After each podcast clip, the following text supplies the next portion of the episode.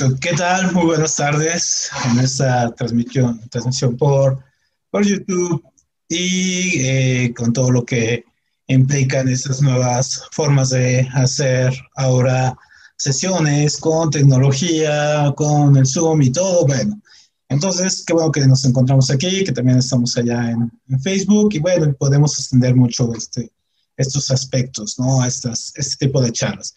Bueno, bueno, hoy vamos a, platicar, eh, en este caso, sobre la evolución de la oferta eh, laboral en México. Yo soy Arturo Ramírez, soy historiador y sociólogo, y entonces me eh, aboqué a hacer un poco accesible la información para, para esto que vamos a ver, sobre todo en, en una época donde, bueno, estamos viviendo una, una pandemia y estamos teniendo una serie de modificaciones muy, eh, vaya, muy palpables en la cuestión tanto del empleo como en la cuestión de eh, desempleo, la búsqueda de trabajo, en fin, las nuevas eh, que hay, en fin.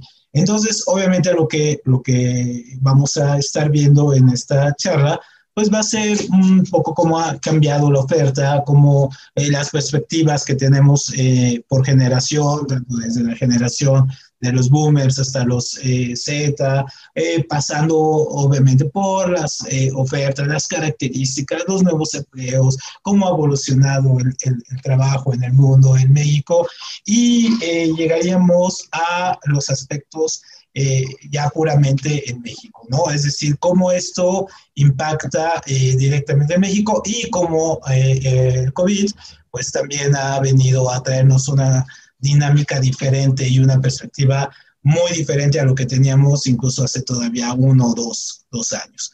Muy bien, entonces, lo que primero vamos a, a, ver es esto, ¿no? Es, es decir, cómo, cómo ha cambiado cómo ha evolucionado, en este caso laboral, profesional y generacionalmente, eh, los sectores eh, productivos en, México.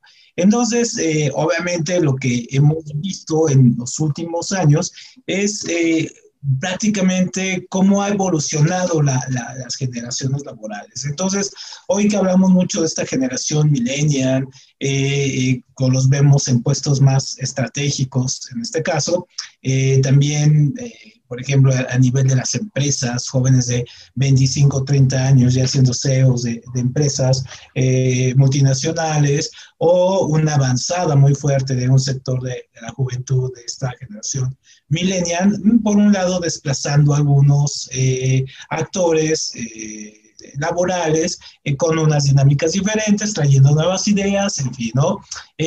también vemos que hay una transición digital en buena parte de las compañías y empresas y son elementos clave para comprender las tendencias que, que vivimos hoy, las tendencias, los desafíos, las oportunidades del panorama laboral contemporáneo. Entonces vamos a revisar un poco con, este tipo de, evolución generacional, eh, que ya lo habíamos explorado en algún en otro espacio, bueno, pero aquí lo, podemos retomar un poco. La evolución generacional también eh, viene acompañada con la cuestión de los trabajos, las perspectivas, los deseos, cómo se buscan los trabajos, qué característica, qué, qué es lo que deseamos ahora, digamos, para un, para un empleo. Entonces, por ejemplo, cuando vemos esta cuestión de las generaciones como los eh, baby boomers, ¿no? Estas eh, personas que tienen eh, más de 54 años ahora, entonces nos podamos dar cuenta, por ejemplo, que los empleos de ellos les tocó un empleo todavía donde la, la robotización no existía o los sistemas informativos como los tenemos hoy tampoco sino más bien era una especie de trabajo eh, más, eh, pues sí, más de corte mecánico, ¿no? Más de trabajar en, la, en, la, fábrica, estar ahí. Entonces, bueno, era un trabajo completamente diferente.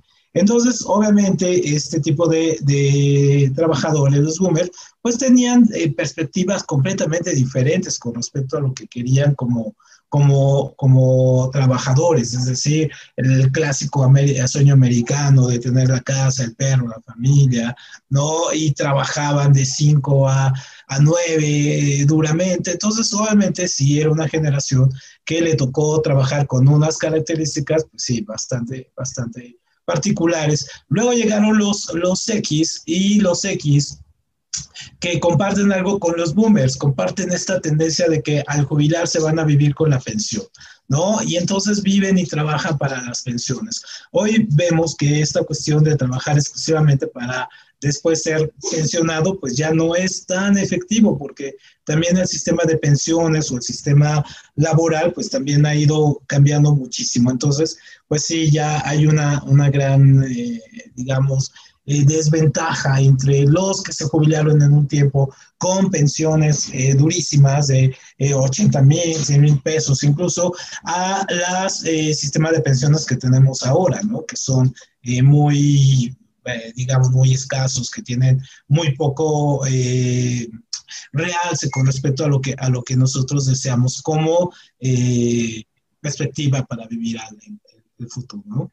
Entonces, bueno, tomando en cuenta eso, nos vamos dando cuenta que la generación X pues los trabajos que se, se, buscaban antes eran trabajos, sí, más ligados a una cierta comunidad o ascenso social con respecto a las universidades, es decir, íbamos, estudiábamos, eh, nos graduábamos y a partir de ahí comenzaba nuestra carrera eh, por parte de trabajos, en fin, íbamos evolucionando. Entonces hubo una gran oleada todavía en los 80, eh, finales, eh, de los 90, donde se empezó a, a ver un una avanzada generación X que el ascenso, el famoso ascenso social.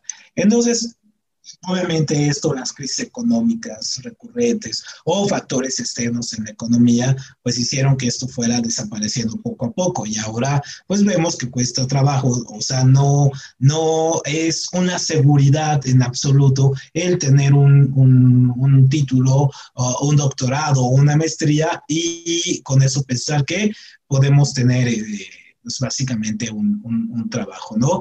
Entonces, obviamente, eh, pues sí, hay, hay, una, hay una evolución con, con, los baby movers y la generación X con respecto a este otro tipo de generación, entre los que conocemos como los millennials o la generación Z de la que hemos hablado mucho, ¿no?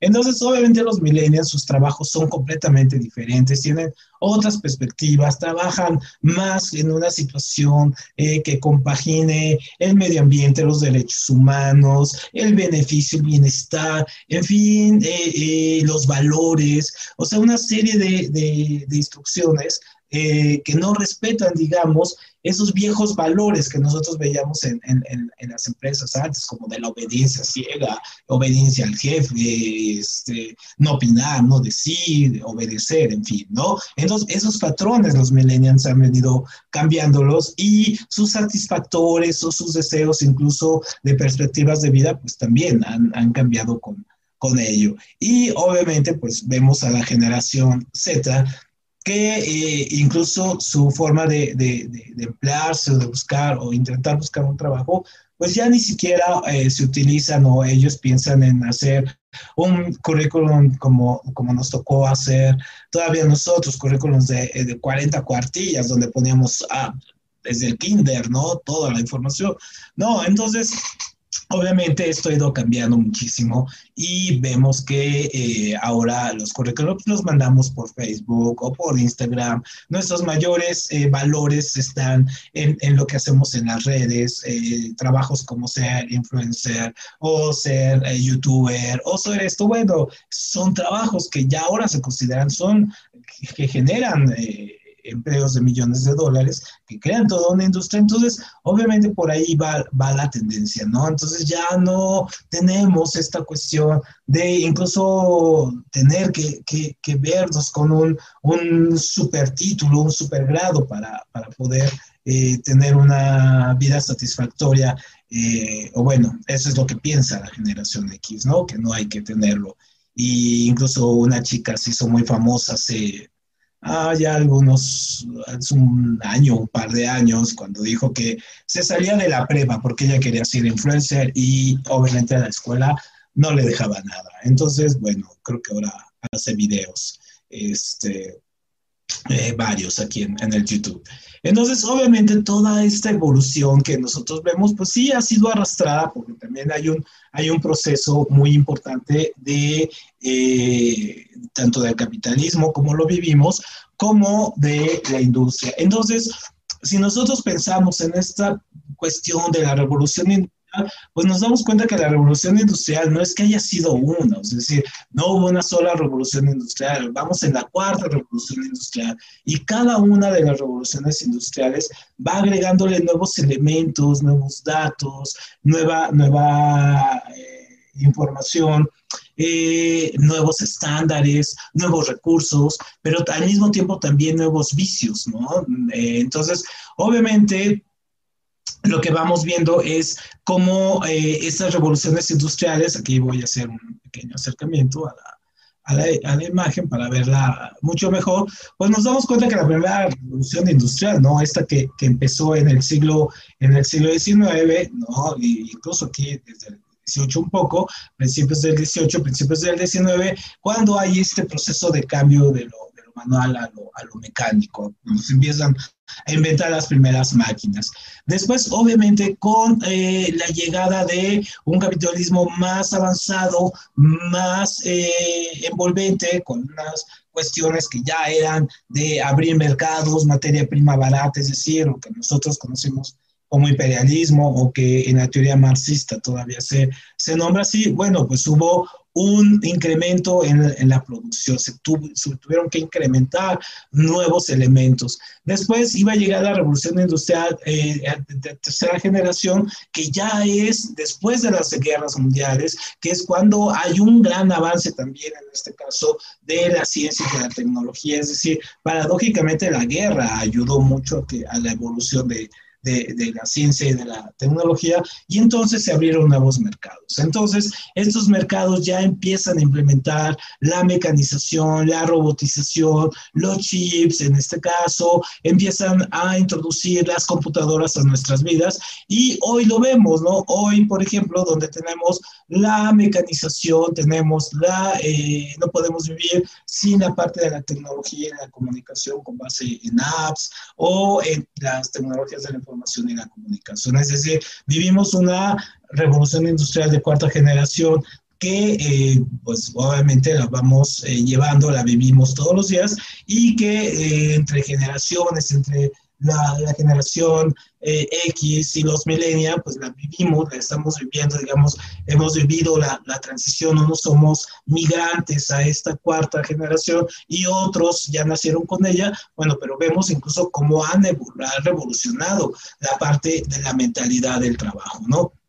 Entonces, si nosotros pensamos en las dos primeras eh, revoluciones industriales, bueno, cuando eh, se iba a la fábrica, se trabajaba, el proceso era mecanizado, entonces obviamente la parte de los derechos laborales, pues sí, obviamente era, pues, era, era, eran de otro tipo. Entonces hay que recordar que en, esta, en las primeras revoluciones surgieron movimientos como el, el, ludismo, donde fueron y tiraron y quemaron las eh, máquinas eh, prácticamente, las eh, fueron y destrozaron, luego surgió el cartismo y luego surgieron con el cartismo ya una avanzada de discusiones con respecto a lo que era en este caso los derechos de los trabajadores, los salarios, la, el derecho a la huelga, eh, las prestaciones, las vacaciones, los horarios de trabajo, en fin, se empieza a ver una discusión con respecto a esto, ¿no? Entonces, obviamente, la, estas dos primeras revoluciones industriales hicieron que pues los trabajadores pues fueran evolucionando, muchos de ellos eh, pues fueron sacrificios muy fuertes, como los mártires de Chicago, cuando celebramos el, el Día de Trabajo, y una serie de movimientos que fueron de los movimientos armados a los movimientos, digamos, ya más sofisticados con otro tipo de protesta, a lo que, eh, digamos, el gran último movimiento que vimos de este tipo de trabajadores o de personas protestando por el sistema eh, capitalista de trabajo fue eh, en los años 90, ¿no? Cuando se empezaron a dar estas famosas cumbres en del Fondo Monetario Internacional y del Banco Mundial y de los países desarrollados. Entonces, una protesta que hubo a, principios de los 90 en la ciudad de Seattle fue la que reventó, digamos que fue la gran última eh, eh, protesta de modo tradicional, pero al mismo tiempo abrió un nuevo campo, ¿no? Hacia las protestas que hoy vemos, que hoy, hoy vemos muy, muy avanzadas y las vemos sobre todo en, en todo el mundo, donde no nada más ya se reúnen obreros, sino ya también hay estudiantes, en este caso, hay grupos de, de, la sociedad civil, organizaciones feministas, en fin, donde ya hay otro tipo de, de protesta. Pero obviamente este proceso, pues sí, obviamente va, va uh, no, no, se paga, no se detiene. Entonces cuando nosotros vemos y vemos las fábricas ahora donde se desplazan los trabajadores que antes, por ejemplo, en esa fábrica de, de automóviles ocupaban a 200 empleados, 200 obreros, cada uno tenía que desarrollar una parte o tenía algo que, que hacer, bueno, pues ahora los robots los desplazan, ¿no? Entonces la parte de la robotización también nos ha traído una serie de nuevos problemas, nuevas visiones y nuevos eh, retos, sobre todo a, a, las profesiones clásicas. Entonces, obviamente, eh, cuando nosotros vemos esta revolución en el trabajo, en los talleres, eh, nos enfrentamos ya a, a cuestiones sumamente interesantes. Yo les recomiendo, por ejemplo, que vean un documental que está en, Netflix acerca de un robot un robot asesino, ¿no? Pero bueno, lo de asesino no significa que el término que nosotros eh, sabemos, ¿no? Sino más bien cómo eh, se enfrentaron eh, las fábricas alemanas, por ejemplo, las de coches, Volkswagen, se enfrentaron a un proceso mal calculado donde en el proceso de mecanización un obrero muere. Entonces, ¿cómo tienen que replantearse toda la nueva visión acerca de la convivencia entre robots y humanos en nuestra fábrica y cómo no hacer sentir al obrero desplazado y cómo no afectar a las comunidades eh, aledañas? Entonces, obviamente, eh, pues sí, nos enfrentamos a un problema grave, pero también han surgido una serie de, de empleos o de trabajos, eh, que es una tendencia global, que es el nacimiento y fortalecimiento de un mayor eh, número de empresas, tanto tecnológicas, las famosas startups, ¿no? O las fintech.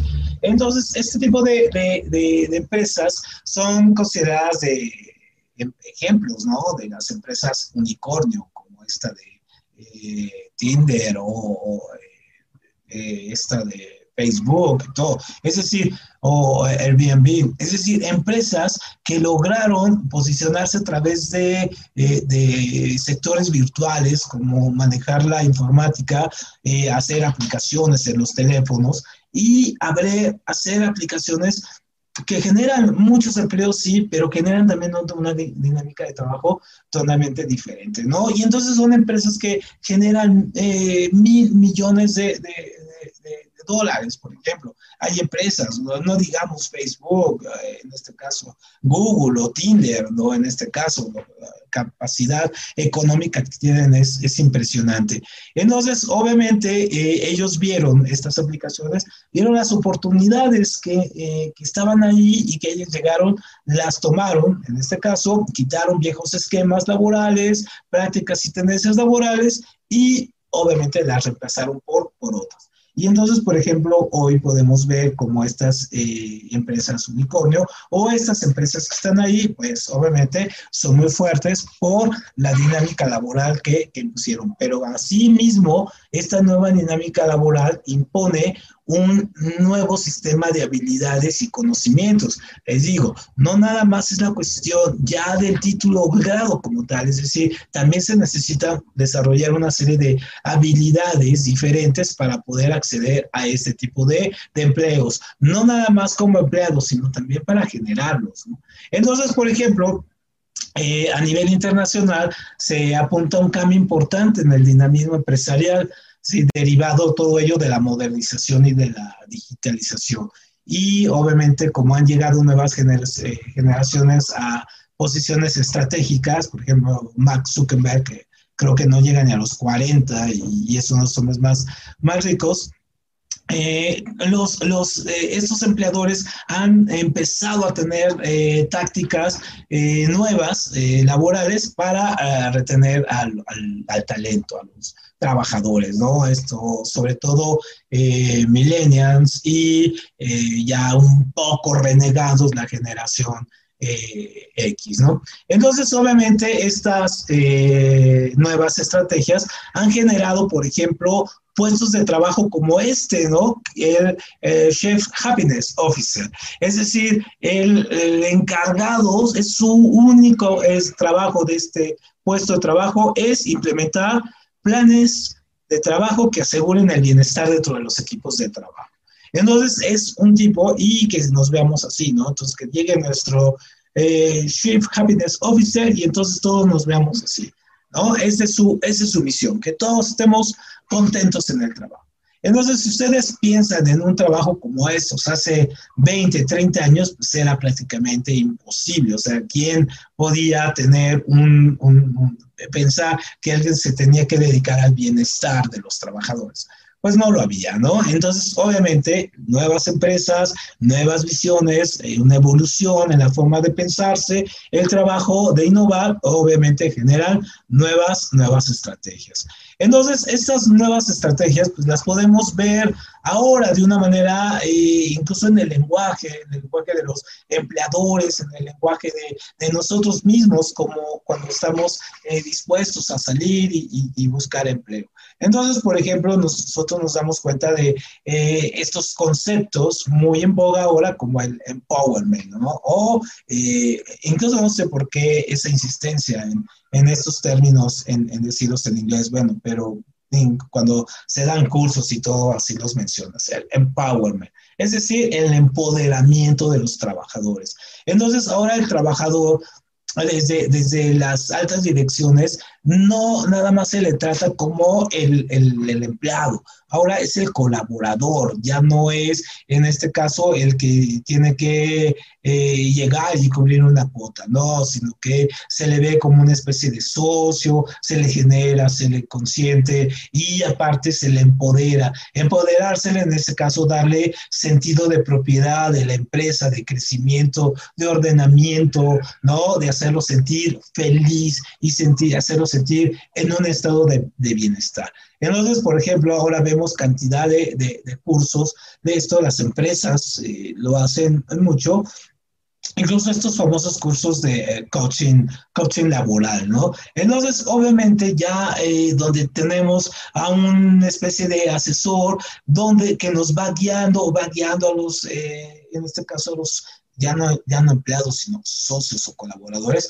los va llevando por un mundo donde puedan conciliar, en este caso, eh, conflictos, intereses, desacuerdos, eh, salarios, en fin, no los dejan ya o no se deja ya solamente a que a que hagan lo que, lo que digan, protesten o griten, no, sino ya hay atrás en sí un, todo un código, toda una estructura que va ya acompañándonos, ¿no? Que nos va que nos va diciendo. Entonces, obviamente, estos términos, pues también surgieron. Un concepto que también surge con esta revolución de, del trabajo y al cual eh, ustedes, como oh, tanto estudiantes como eh, potenciales trabajadores en empresas, pues van a tener que escuchar mucho, sobre todo en el sector en el que ustedes se manejan. Esto de el, el management.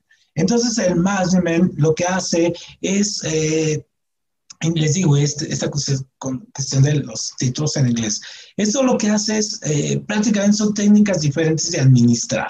¿No? Eh, de administrar el trabajo, de administrar eh, eh, el, proceso de los cambios, administrar los conflictos, administrar los, los horarios, el tipo de trabajador, en fin. Entonces, por ejemplo, los directivos están bueno, los grandes directivos toman estos cursos, toman este tipo de proyecciones, eh, que es tendencia mundial, y luego lo bajan, ¿no? Entonces ya no se llaman a sí mismos jefes, ahora son líderes, ya no llaman grupos de trabajo, ahora son equipos de trabajo, y van generando una, una suerte de dinámica laboral muy, muy diferente, muy eh, extraña a la que nosotros teníamos. Un ejemplo de, de esto lo podemos ver eh, en una serie que es eh, fabulosa que se llama Mad Men, eh, creo que está en, las plataformas en, de streaming, nosotros podemos ver ahí cómo eran en los años 50 los empleos, por ejemplo, en una, en una oficina en este caso de, publicidad, donde eh, había un régimen como casi de vestuario, eh, donde las mujeres no tenían los mínimos derechos o no tenían abiertas las oportunidades, donde se podía fumar en la oficina, las juntas eran sexistas, es decir, donde había una serie de, de patrones muy, muy, muy traídos, ¿no? Desde el siglo anterior. Pero eh, ahora nosotros vemos las oficinas, por ejemplo, podemos asomarnos a eh, ver cómo se trabajan, eh, bueno, antes de la COVID, que, nos fuéramos a casa, bueno, cómo se trabaja, por ejemplo, eh, en las oficinas corporativas de Google allá en Silicon Valley o de Oracle o de Facebook, en fin, y vemos que incluso los trabajadores van en otra dinámica, van este, en Bermudas, en tenis, duermen ahí, eh, no tienen necesariamente que checar, eh, o sea, checan la entrada, pero no checan la salida, eh, tienen acceso a un montón de, de, de, beneficios ahí, comedores, en fin, ¿no? las mujeres tienen mayores puestos que, que los hombres, en fin. bueno, eso ahorita lo vamos a revisar porque también hay una, una acción interesante ahí, pero digamos, los ambientes de trabajo parecieran más relajados. Pero obviamente cuando nosotros nos damos cuenta de esto, pues vemos que hay una trampa ahí. ¿Por qué? Pues porque obviamente pues nos hacen pensar en el trabajo como un, un, trabajo exclusivamente eh, en el que estemos todo el tiempo. Pues sí, pues estamos pensando sobre el trabajo y dejamos nuestra vida personal a un lado.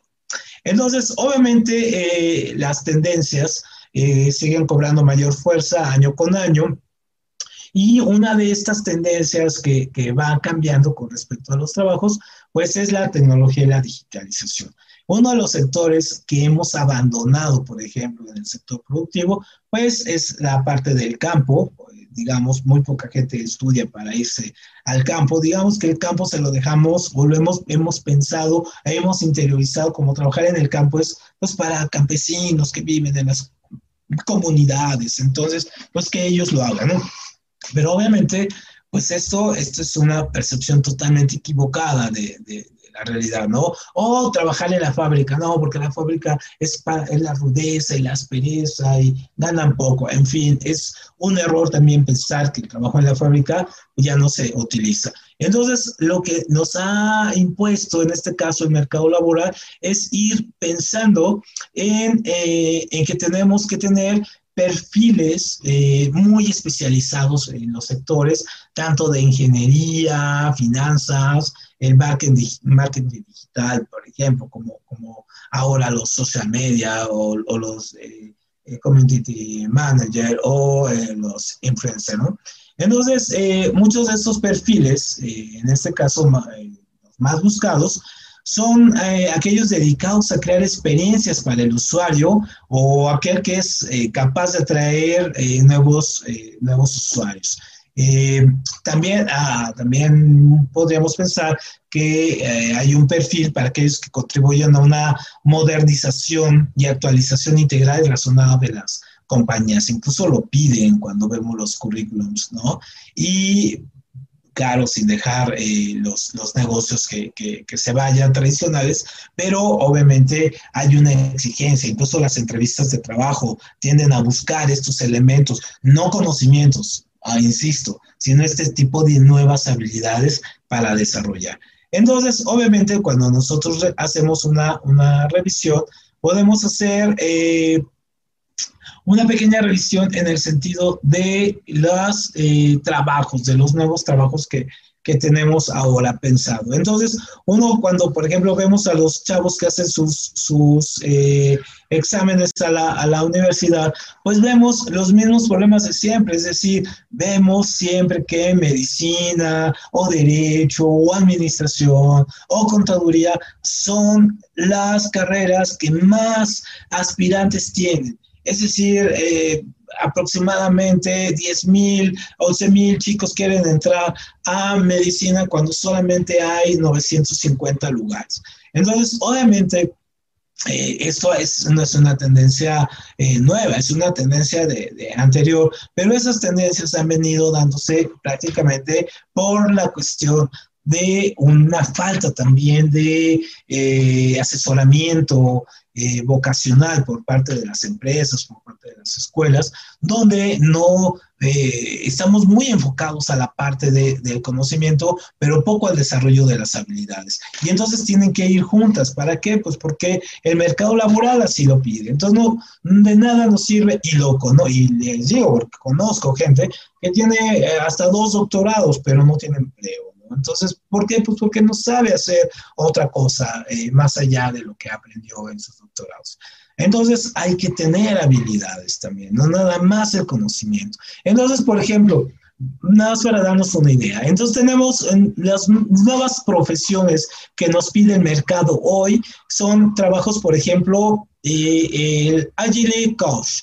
Entonces, el Agile Coach es un tipo de trabajo que tiene que tener las siguientes habilidades. Eh, por ejemplo, tiene que tener metodología, una metodología avanzada, gestión del cambio, estrategia de negocios y negociación. También tenemos eh, los, eh, este es un trabajo que se pide mucho, especialistas en éxito, en, en éxito del cliente. ¿Qué habilidades debe de tener esto? Pues negociación, estrategias de negocios, liderazgo en equipo, gestión de las relaciones con clientes, servicio al cliente o especialistas en ciberseguridad, ¿no? Eh, con especialidad en, seguridad en la información, en hacking, en fin, eh, científico de datos, ¿no? Este es un, puesto que hoy se busca mucho, los científicos de datos.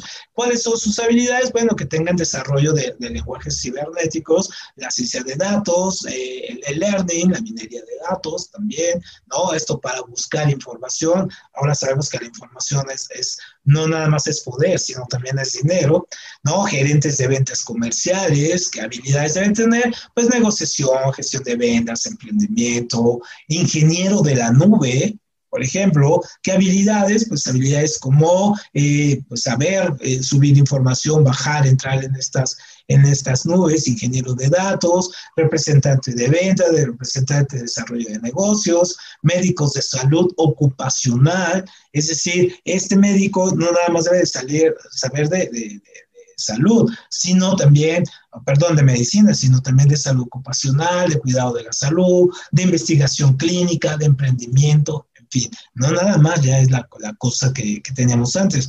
Y el líder de producto, eh, un líder de producto, pues ¿qué habilidades debe tener? Pues sí, metodología, eh, metodología ágil, análisis de negocio, liderazgo de, equipos. Entonces, digamos, estas son un tipo de profesiones que vamos descubriendo que son las tendencias, que es lo que, lo que están buscando, digamos, sobre todo para este tipo de generación. Entonces, cuando vemos, por ejemplo, a la generación millennial, mostramos que eh, en ellos, y me imagino que el mayor grupo de la gente que, que está ahorita en la facultad o saliendo de la facultad de química, bueno, pues tenemos, es, es millennial. Entonces, eh, a través de diferentes estudios, sabemos que lo que ellos piden pues son eh, horarios flexibles, beneficios adicionales. Eh, ¿Cuáles son estos beneficios adicionales? Pues los que vemos aquí, por ejemplo, piden seguro de vida, seguro de salud, celular, el bonos, utilidades, estacionamiento,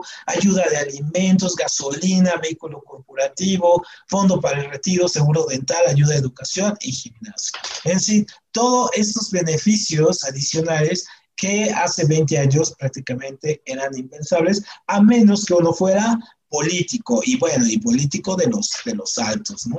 Entonces, obviamente, este tipo de, de, de cosas van chocando un poco con, eh, digamos, esta expectativa y van chocando con la realidad. Entonces, echémosle un ojo, vamos a echarnos un clavado con la realidad de, esas, eh, de, de, estos empleos y vamos a bajarlos aquí en, en, en, México. Entonces, ¿cuál es el aspecto actual del empleo en México? Eh, tomamos en cuenta eh, la, la, última encuesta del INEGI para sacar estos datos, un poco antes de, de, del, del COVID. ¿no? Entonces, la fuerza laboral eh, actual del país, en este caso, o también le podemos decir PEA, es eh, un poquito más de 54.2 millones de, de, personas. Hay que recordar que somos 120 millones de, de personas, de las cuales solamente el 54.2 son fuerza laboral, es decir, están dispuestos a trabajar. Eh, de esos 54, el 30, de 33.4 son hombres y 20.8 son mujeres. Eh, promedio de edad, en este caso, de la población económicamente activa es de 39 años y su promedio de escolaridad es de 9.8 años de instrucción concluidos. El 9.5% eh, es de hombres y el 10.2% es de mujeres. Otro dato interesante es que el, eh, producto, la población económicamente activa venía creciendo antes de la COVID a una tasa promedio anual del 1.9. Eh, entonces ha ido fluctuando, pero ese era el promedio. 1.9 venía creciendo la, la, población. Les digo, un poquito antes del COVID son estos, estos datos. Ahorita vamos a ver qué pasa con el COVID. Luego, el salario eh, mínimo, en este caso, que eh, hemos, hemos visto, ha tenido un aumento, ahorita vamos a ver una gráfica todavía más, eh, eh, más, explicativa, ha aumentado en términos reales 3.2 en, desde el 2008 al 2018. Es decir, en 10 años solamente el salario mínimo ha aumentado 3.2%, cosa que es una cosa muy, muy, muy lamentable. Es decir, ¿por qué? Pues porque la economía no ha crecido a ese, a ese ritmo, ¿no? Aquí vemos un poco los lados, los lados oscuros de esto. Por ejemplo, la informalidad total de, de, la población económicamente activa con respecto a los trabajos representa el 57.4% de la ocupación y el sector informal, en particular los micronegocios no registrados, el 27.1%. ¿no? Por ejemplo, los tianguis, eh, eh, algunas tienditas de, de, la esquina, el trabajo que se hace, por ejemplo, de vender a través de, de redes, en fin, ¿no? Eh, otros negocios que no, no, no se van a, a reportar. Entonces, obviamente, en términos económicos, la informalidad en su conjunto promedia en los últimos años 25.6% del Producto Interno Bruto. ¿No? Y obviamente eso, pues sí nos habla de un gran sector que está ahí, pero que no tiene, ni, no tiene niveles de seguridad, no tiene un promedio de, de, de educación estable, vive siempre con las constantes fluctuaciones del, del, mercado, es muy endeble y en cualquier momento puede, puede, puede venirse abajo. Y entonces esto lo acabamos de ver con la era del COVID, como estos sectores informales, pues finalmente tuvieron que detenerse pero uh, al mismo tiempo fueron los primeros, o algunos de hecho ni siquiera pararon para poder eh, continuar con sus labores.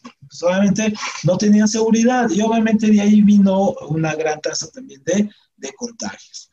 Eh, obviamente, cuando nosotros lo, lo, lo vemos así, vemos que sí, este es eh, el rezago de los salarios también tiene mucho que ver. Hay gente que prefiere meterse a trabajar a un Uber, por ejemplo, puede ganar más a eh, estar en un trabajo de oficina, ya sea eh, con estas empresas que subarrendan los empleos, ¿no? O el outsourcing o emplearse con trabajos hasta de 3 mil pesos mensuales por trabajar jornadas de 9 horas, 10 horas, por ejemplo, ¿no? Y, les digo porque conozco gente que trabaja así, y gente con título, por ejemplo, algunos jóvenes periodistas que, que están saliendo. Entonces, como vemos aquí en la tabla, este rezago salarial, pues obviamente, pues hace que en México, pues sí, vaya, vaya eh, teniendo a una preferencia hacia la informalidad, o sea, que la gente se vaya más hacia, hacia ese sector. ¿Por qué? Pues porque puede, ellos piensan que puede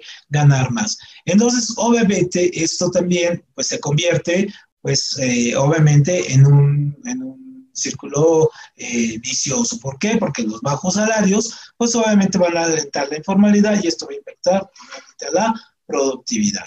Entonces, obviamente, cuando lo, ya lo vemos como, como tal, este círculo, entonces vemos cómo nos vemos, bajos salarios, baja desocupación, alta informalidad, eh, baja productividad.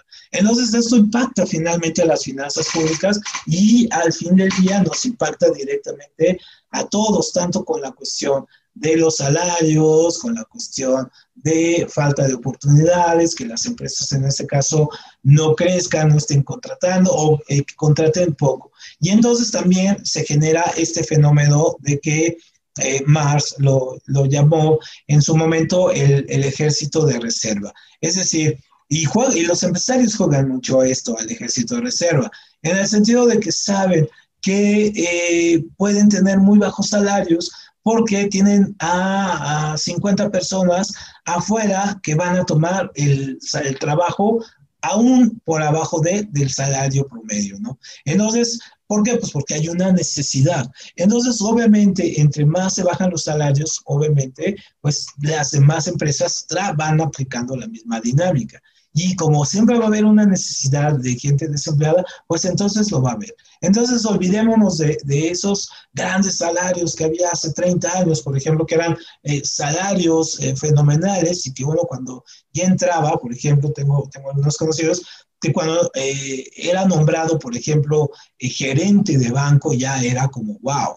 Y entonces era, era la idea así de que los gerentes de banco son, son las personas más interesantes y todo. Y, cuando le decían a los niños, ¿qué quieres ser de, de, grande? No, gerente de banco. Bueno, hoy ya ni siquiera existe la palabra como tal, ¿no? Ahora es, en este caso, eh, director de sucursal. O sea, ya no es director de banco, ya es director de sucursal.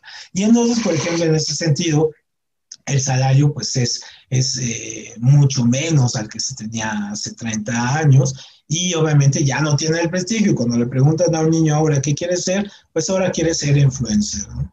Entonces, ahora aquí vemos, por ejemplo, esto, ¿no? O sea, si nosotros vemos cómo ha evolucionado el salario mínimo real del 73 al 2006, pues entonces esto nos explica por qué la informalidad cada vez se hace más amplia, como acabamos de ver en la, en la en la lámina anterior. Entonces, por ejemplo, aquí nosotros nos damos cuenta, vean la, gráfica del 73-74, digamos que en el 76-77, en la época de López Portillo, eh, eh, tuvo un gran incremento el, el salario.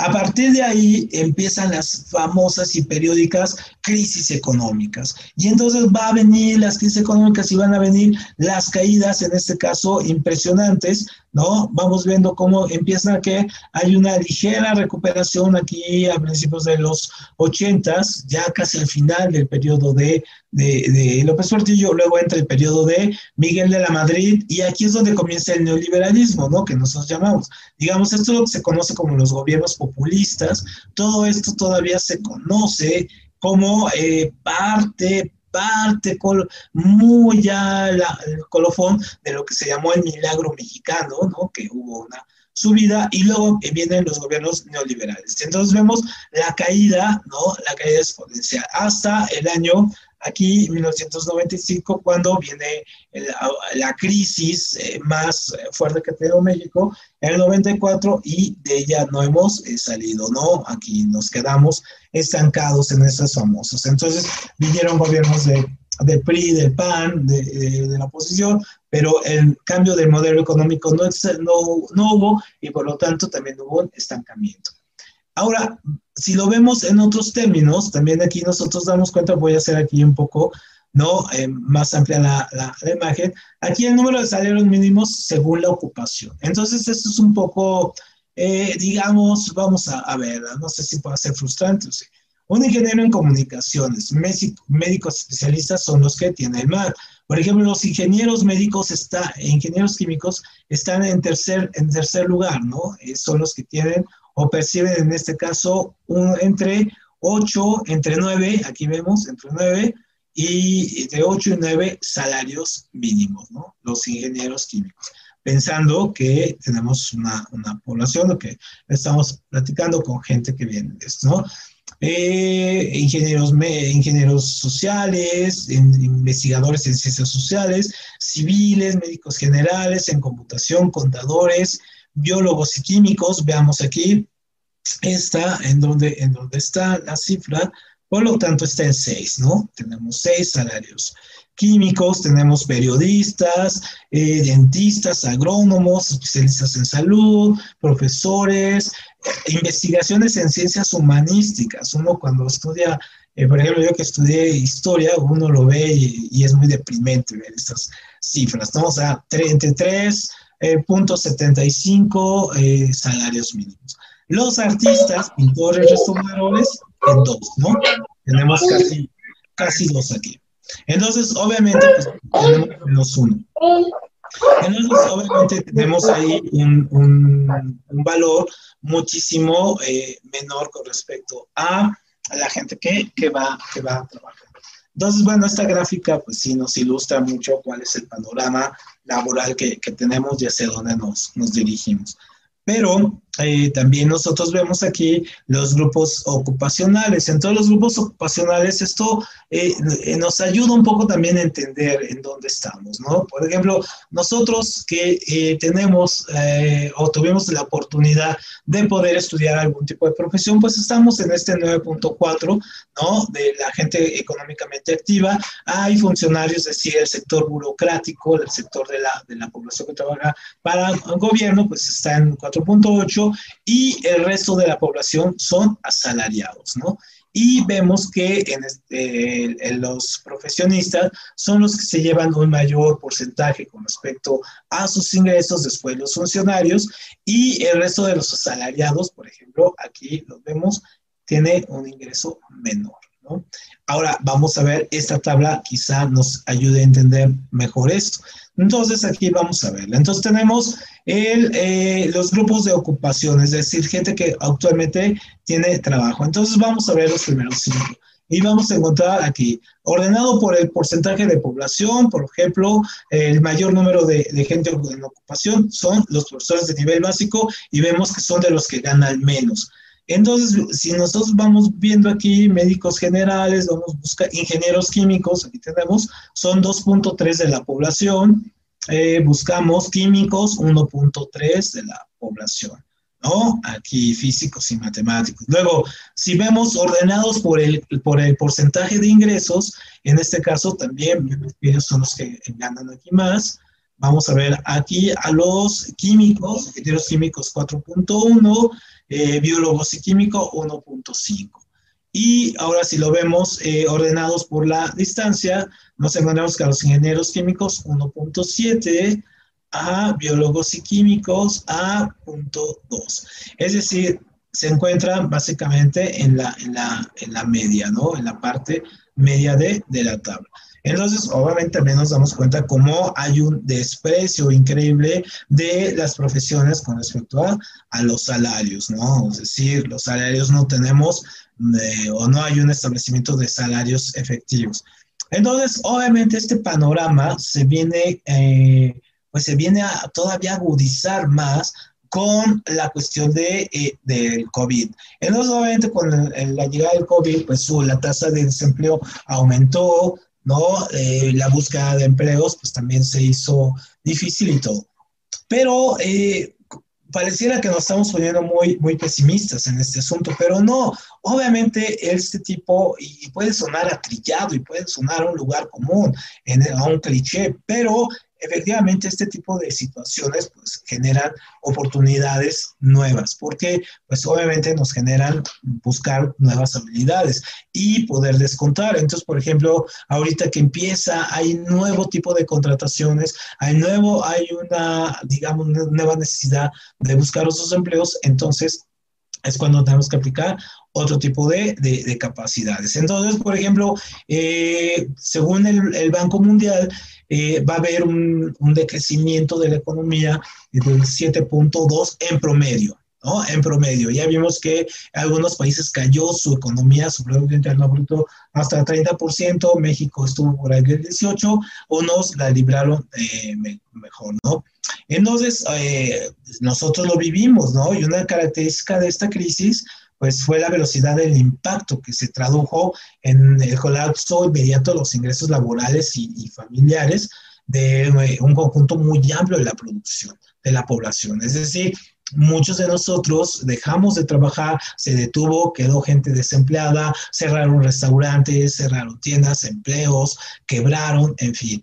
Entonces, eh, obviamente, pues sí, cayeron en promedio los ingresos a muchas familias hasta el, el, 80% de su ingreso eh, real y obviamente la desocupación subió al 12.3%. ¿no? Entonces, obviamente, eh, se piensa que esto va a seguir aumentando. Entonces, si vemos la, la, gráfica, nosotros nos damos cuenta, esto es una gráfica a nivel mundial que se va reflejando en los países, cómo va, va el desempleo en una manera eh, creciente, en una relación creciente con respecto al avance también de la pandemia, ¿no? Entonces, el PIB eh, cae en promedio 2%, ¿no? Eh, el PIB en algunos países empezó a crecer, el, a, crecer el 4% después de la caída, ¿no? Después de esta caída enorme y lo máximo que se pudiera recuperar la economía, sobre todo los países poderosos como Estados Unidos, esto serían 8%, ¿no? Entonces, ¿cómo le podrían hacer? A través de, las nuevas oportunidades que se generaron a partir del de cierre de, de otras empresas. Entonces, por ejemplo, si nos ponemos a pensar que durante esta pandemia y con esta gráfica que se, que se han estado perdiendo, hubo eh, las fortunas personales de eh, los hombres eh, más millonarios de la revista Forbes, pues crecieron de una manera increíble. Entonces, por ejemplo, vemos al dueño de Amazon, que su fortuna se, casi se duplicó. Vemos a Mark Zuckerberg, que aumentó casi 25 mil millones de dólares, o, Bill Gates, o, el, dueño de, de, Walmart, o la de Carlos Slim, en fin, muchos de estos ligados a empresas de comercio eh, o de comunicaciones o obviamente lo estamos viendo de medicamentos. Y aquí el panorama se pone un poco más complicado. ¿Por qué? Pues sí, porque los que empleos que cayeron más pues, fueron para, para, para, jóvenes, ¿no? Entonces, si vemos el promedio de, de edad, en este caso los azules son gente de hasta 29 años, los rojos son de 29 a 59, los 50 a 54 los, eh, los verdes y 65 más. Entonces, por ejemplo, vemos la, la caída, cómo se fue, se fue dando y nos vamos dando cuenta que los sectores más jóvenes son estos, ¿no? Son los que caen. Exclusivamente el, el sector millennial cae al 6.8%. Entonces, obviamente, los jóvenes, es decir, mucha gente que está en, en, estas edades, entre los 25, los 35 años, son el 55% de los desempleados que tenemos ahorita en, en México. Y obviamente pues, son los que han sido mayor golpeados por la, por la, por la crisis de, del COVID. Entonces, eh, eh, si estamos hablando de números reales, porque esto es lo que impacta, eh, solamente hasta en, en, los dos primeros meses del, del COVID, eh, cuando vino la, esta cuarentena durísima, donde prácticamente cerraron todos, pues hubo casi 700 mil empleos eh, que, se, que se cayeron, ¿no? Que se tuvieron que, que cerrar. O sea, es muchísimo para un país, sobre todo como para, para México. Entonces fue cuando vimos esta desazón eh, de, la caída de, los empleos. Y entonces, obviamente, pues sí, esto nos impacta durísimo con respecto a seguir viendo este tipo de, de, gráfica, que no es muy alentador en el, sentido de que vamos viendo cómo cae, ah, va aumentando la tasa de desempleo. Se piensa que este año al final va a llegar al 4.1%, es decir, 2.4 millones sin empleo. Entonces, eh, ¿A qué, ¿A qué, se le atribuye el asunto de, de, que la gente haya perdido algunos unos empleos. Entonces, eh, una de las cosas eh, que se les atribuye a esta caída de empleos, sobre todo en el sector joven, es de que, eh, pues tienen una falta de contacto, ¿no? Una falta de contacto y de experiencia para tener un tipo de, labor más, pues con unas condiciones muchísimo más, más dignas, ¿no? Y entonces los jóvenes sobre todo aceptan trabajos eh, sin protección jurídica o, social. Y entonces pues, son los primeros en, en, salirse. Y entonces, obviamente, pues sale, pues porque no, no, no pueden protestar ni nada.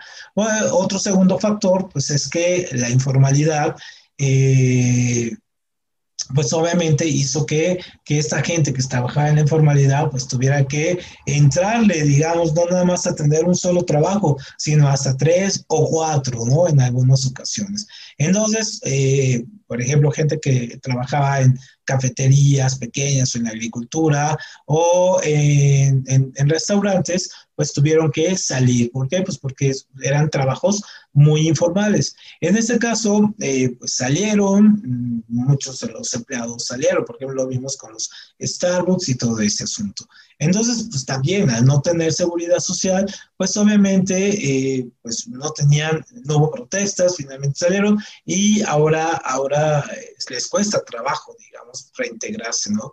Y obviamente eh, muchos de, de, esta gente que, que salió, pues eran asistentes de cocina, cocineros, camareros, ¿no? Es decir, eh, pues, profesiones que estaban ahí eh, para chavos, para sus primeros trabajos y todo, y pues tuvieron que cerrar solamente con, con, la pandemia, ¿no? Y digamos, el último gran golpe, pues fue que muchas empresas pues, aumentaron la parte de la automatización y eh, esta le pegó a todos los sectores de, de edad y obviamente eh, los puestos de, de, trabajo, pues muchos de los que se tenían, pues ahora se pueden hacer desde la casa, tener home office, pero sobre todo muchos de estos puestos de trabajo, muchos empresarios lo aprovecharon para automatizar procesos, sacar empleados y quedarse con, eh, digamos, más con las máquinas que con eso. Entonces, concluyendo, la cuestión de, del empleo y la evolución de, la oferta laboral en México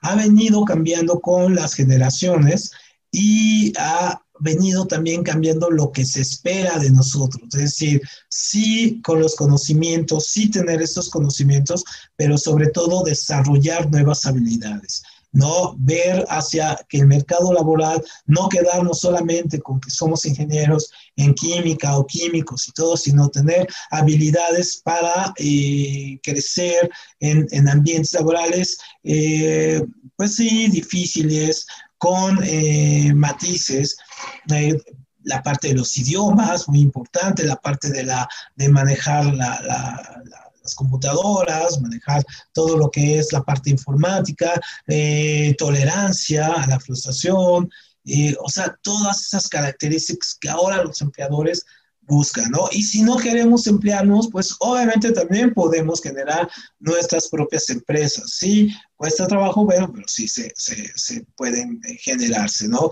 ¿Y cuál es el, el, punto? Pues generar nuevas habilidades, desarrollarse, encontrarse con gente que podamos hacer sinergia, podamos pensar, eh, hacer nuevos, nuevas formas de, de, empleo y nuevas formas de, de trabajo. Entonces, bueno, pues con esto terminamos nuestro panorama. Suena un poco pesimista, lo es, no está fácil la cosa, pero pues podemos salir adelante con un poco de innovación, un poco de, olvídense de esa, si alguien les dice que los pobres son pobres porque quieren esa persona es la más torpe que pueda haber, porque no es así, ¿no? Ya vimos que hay condiciones que generan este, que este ascenso social, pues obviamente eh, sea muy complicado. Pero lo que sí podemos tener es que tenemos la creatividad, las habilidades y sobre todo ustedes tienen la juventud de, de su lado. Pues muchísimas gracias ¿no? con esta oferta eh, y esta charla con concluimos muy introductoria, muy solamente para poner un contexto para lo que vamos a ver o podremos charlar en adelante. Muchísimas gracias. Si hay algún comentario, aquí lo podemos todavía este, ir respondiendo o, ir viendo. A todos nuestros amables asistentes, si tuvieran alguna pregunta para nuestro, nuestro experto Arturo Ramírez con respecto al tema, por favor alcen la mano para que les podamos eh, abrir el micrófono o si también prefieren, pueden escribirlo a través del chat de esta plataforma.